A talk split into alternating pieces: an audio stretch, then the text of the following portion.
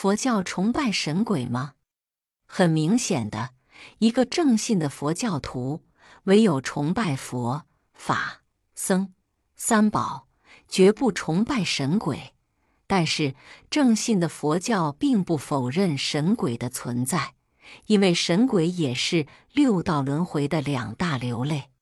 所以，佛教所说的神不是神教所说的上帝，佛教所说的鬼也不是神教所说的魔鬼。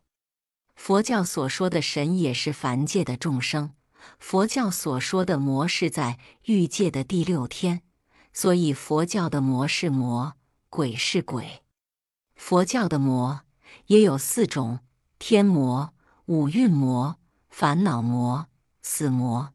除了天魔，其余三魔也都出于个人自我的生理及心理。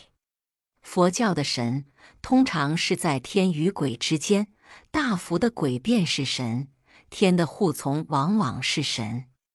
鬼有多财鬼、少财鬼、恶鬼。多财大福鬼虽在鬼道，也享天福。民间一般所崇拜的神，多半就是大福的鬼。神有天神、空神、地神，又可分天神、畜神、鬼神。民间一般所崇拜的牛鬼蛇神、草木精灵、山川等神，多是地神、畜神和鬼神。在佛经中，通常提到的是八部鬼神，那就是天神、龙神、夜叉、飞空鬼神、干闼婆、天音乐神、阿修罗神、迦楼罗、金翅鸟神、紧那罗、天歌唱神、摩喉罗迦、大蟒神。这八部鬼神有善的，也有恶的。善的通常是受佛教的感化而来为佛教做护法的，因此正信的佛教徒并不崇拜神鬼，仅对神鬼保持若干程度的礼遇。假如一个正信的佛教徒崇拜了神鬼，在原则上是有罪的。